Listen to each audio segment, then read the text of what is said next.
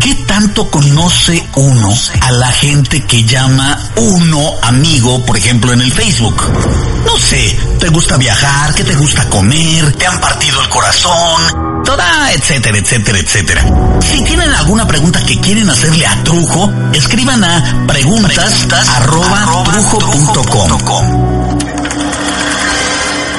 En el mundo del podcast hay buenos y malos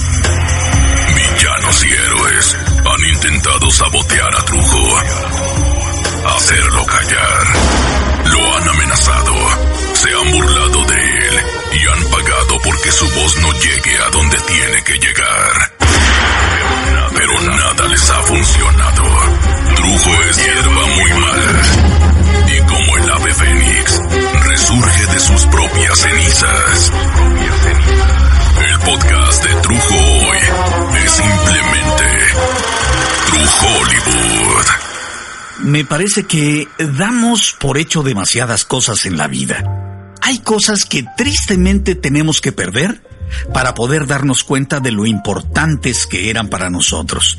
Ya sé, ya sé, es una forma bastante dramática de comenzar un podcast. Pero honestamente me parece que le damos muy poca importancia a las cosas y a las personas. Y es hasta que las perdemos o dejan de darnos las cosas o las personas a las que no les estamos dando ese reconocimiento, ese valor, esa importancia, fallecen o se van de nosotros o simplemente nos mandan a la chingada precisamente porque nunca les dimos importancia. Las cosas en general no las hacen de pedo porque no les das valor. Las cosas simplemente están ahí. Es usualmente la gente la que estalla ante esa falta de valor, de importancia, de reconocimiento y honestamente, si hemos de ser sinceros, yo creo que tienen toda la razón. Y lo digo desde el punto de vista de alguien que ha sentido no ser realmente importante para alguien que sí es importante para mí. ¿Cuántas personas que me están escuchando consideran a alguien una persona muy importante o consideran a una persona la persona amada por ellos? Aunque hay veces, muchas veces, que esa personita no te hace sentir igual, no te hace sentir importante, no te toma en cuenta, sino que te sientes invisible ante esta persona. Y eso te hace sentir triste, te hace sentir miserable. Necesito aclarar que no estoy convocando a una marcha de corazones tristes y de corazones abandonados. Solo estoy comentando lo que muchos de nosotros sentimos en algún momento de nuestras vidas.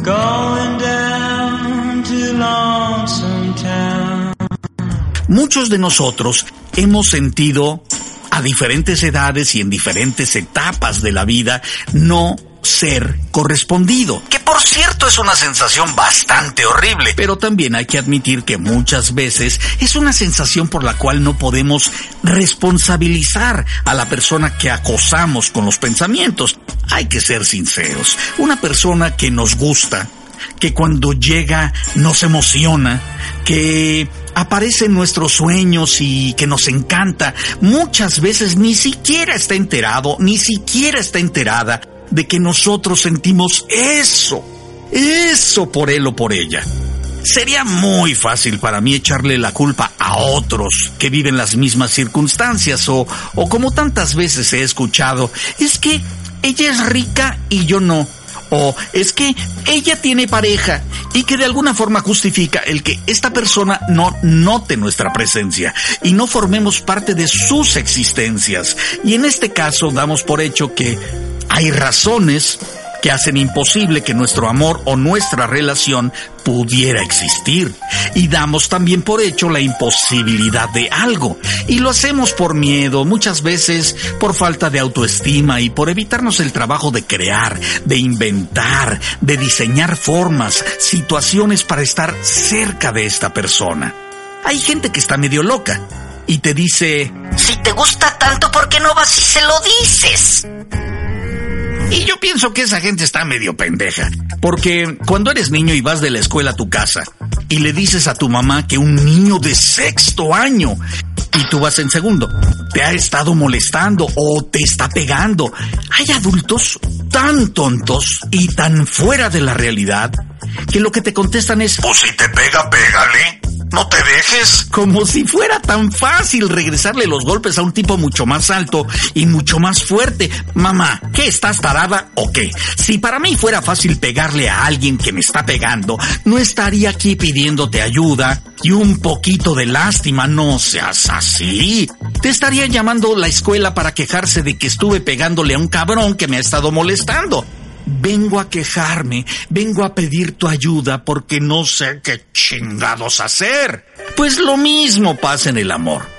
Si yo supiera cómo conquistar a esta niña o a este niño, no estaría aquí llorando porque no me hace caso. Si alguien se acerca a mí en esta desventura que me acongoja, si alguien llega y me dice, prueba estas palabras mágicas, prende ocho velas de colores, sin dudarlo estaría tratando cualquier brujería, cualquier hechizo con tal de encontrar alguna respuesta positiva, pero solo encuentro desaires que me torturan. Ah, dar por hecho es más fácil. Y muchos padres dan por hecho que sus hijos tienen una vida fácil y simplemente porque son niños o adolescentes. Dan por hecho que como los adultos tienen más dificultades conforme van avanzando en la vida, al dar por hecho se les olvida que cuando ellos fueron niños y después fueron adolescentes, esos problemas que ahora les parecen pequeñitos porque ya pasaron y sobrevivieron, esos problemas son pequeños y poco importantes para ellos. Se les olvida, al adulto se le olvida todas esas tardes de llanto y de dramas tipo telenovela que ellos mismos vivieron.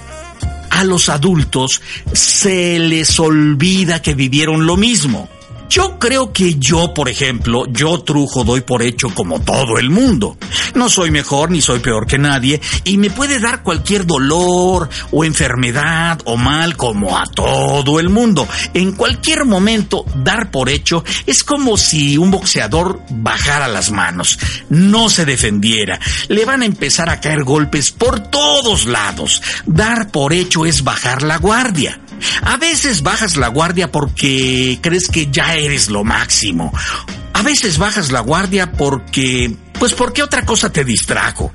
Pero no importa la razón por la cual bajes la guardia, me parece que siempre será un error bajar la guardia y no cuidarse, no protegerse. Como papá me ha sucedido que a veces la comunicación entre mis hijos y yo, o la comunicación entre Cintia y yo como padres de nuestros hijos, o como pareja, está funcionando, vamos a decir, está funcionando muy bien. Pero no porque esté funcionando bien y porque hayamos trabajado mucho para mejorar. Eso justifica que dejemos de prestar atención y que demos por hecho, bajando la guardia, que todo lo que avanzamos y mejoramos ya es suficiente para el resto de nuestras vidas. Lo único que debería mostrarnos este avance, esta mejoría en nuestras relaciones y en nuestras comunicaciones es que estamos haciendo un buen trabajo, que vamos bien, que debemos continuar por ese camino, pero no que debemos detenernos, cabrón, no. Porque si empiezas a ir al gimnasio, por ejemplo, y empiezas a correr en las mañanas y a cuidar tu alimentación, vas a notar una mejoría en tu salud, posiblemente vas a bajar de peso, eh, vas a bajar las llantitas y las lonjitas que te estaban molestando, y conforme vas mejorando te vas dando cuenta de que ese trabajo y esa disciplina pagan con creces, pero al bajar de peso o mejorar tu apariencia física o mejorar tu salud no significa por supuesto que tienes que dejar de hacer el ejercicio o de cuidar tu alimentación o incluso a un lugar peor.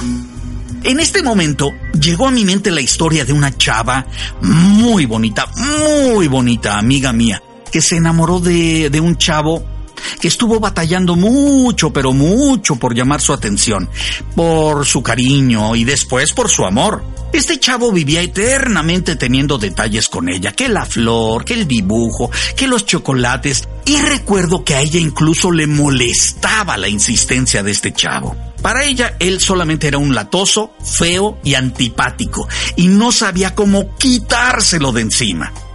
Ay, pobre chavo.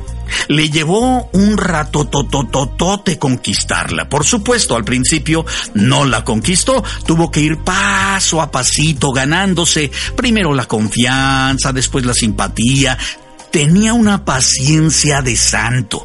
Pero más allá de la historia increíble de la enorme paciencia de este chavo, lo más impresionante de esta historia fue que, tras luchar por la atención de ella y después de superar todos los obstáculos que ella le ponía, y le puso obstáculos horribles, debo decirlo, yo estaba ahí, yo fui testigo. Cuando finalmente ella empezó a salir con él, y luego empezaron los besitos, las caricias, y finalmente tuvieron relaciones sexuales.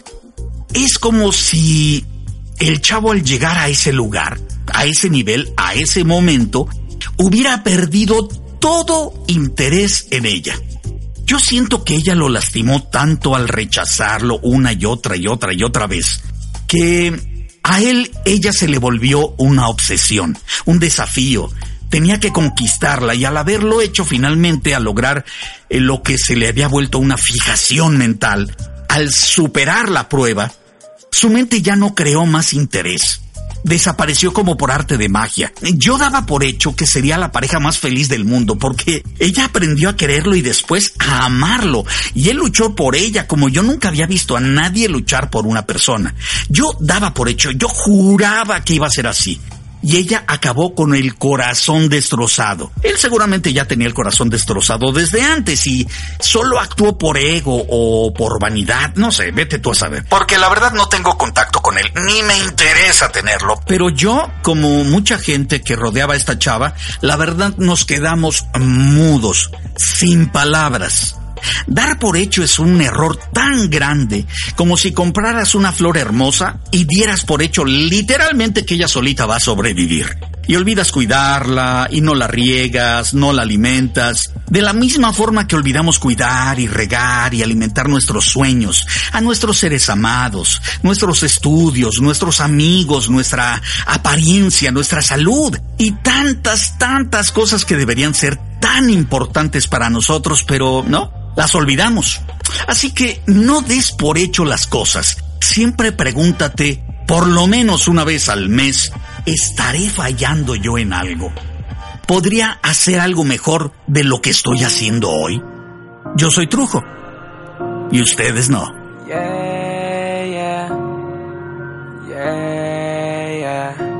Quiero que sepas que siempre estuve para ti. Lo malo es que tú nunca estuviste para mí. Porque me dejaste. Y ahora no hay nada que pueda hacer. Porque tú no valoraste. Te di todo y no aprovechaste. Ahora yo no doy segundo chance. Y del corazón voy a sacarte. Y de mi mente te voy a borrar. Toda tu imagen no la voy a recordar. Y de mi mente te voy a borrar. Baby, yo no sé lo que pasó. Porque lo nuestro no funcionó. No digas que la culpa la tengo yo. Si todo el mundo sabe que usted me falló. Sé que me vas a llorar, sé que vas a recordar. Todos los momentos que yo te daba, yo sé que lo vas a extrañar. Tú no puedes decir que no era feliz. Si bien sabes que daba todo por ti. No quisiera volver a estar contigo. Yo quisiera mejor nunca haberte conocido. Toda la gente tenía razón. El culpable fui yo que nunca escuchó. Ya pasó todo lo que un día sentí. Contigo no vuelvo a repetir. No quiero que vuelvas donde mí. Ahora pa'l carajo tú te puedes ir. Porque tú no valoraste. Te di todo y no aprovechaste. Ahora yo no doy segundo chance. Y del corazón voy a sacarte. Y de mi mente te voy a borrar. Toda tu imagen no la voy a recordar. Y de mi mente te voy a borrar. Toda historia tiene un final. Y el nuestro acaba de llegar. Baby, ya no hay marcha atrás. Hagas lo que hagas, nada va a cambiar. Nunca pensé que tú me ibas a fallar. Nunca imaginé que esto me iba a pasar. Tú sabías, me tenías que avisar.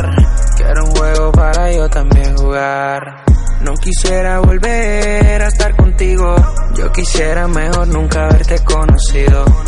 Toda la gente tenía razón. El culpable fui yo que nunca escuchó. Quiero que sepas que siempre estuve para ti. Lo malo es que tú nunca estuviste para mí. Porque me dejaste. Y ahora no hay nada que pueda hacer. Porque tú no valoraste. Te di todo y no aprovechaste. Ahora yo no doy segundo chance. Y del corazón voy a sacarte. Y de mi mente te voy a borrar. Toda tu imagen no la voy a recordar. Y de mi mente te voy a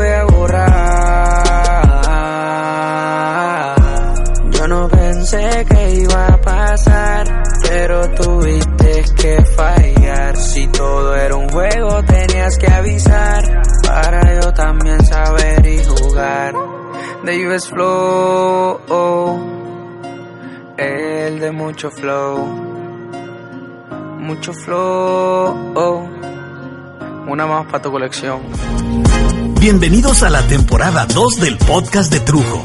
Suscríbanse, ya sea directamente en trujo.com, iTunes o en iBox. Y no lo olviden, el podcast de Trujo ahora simplemente es True Hollywood.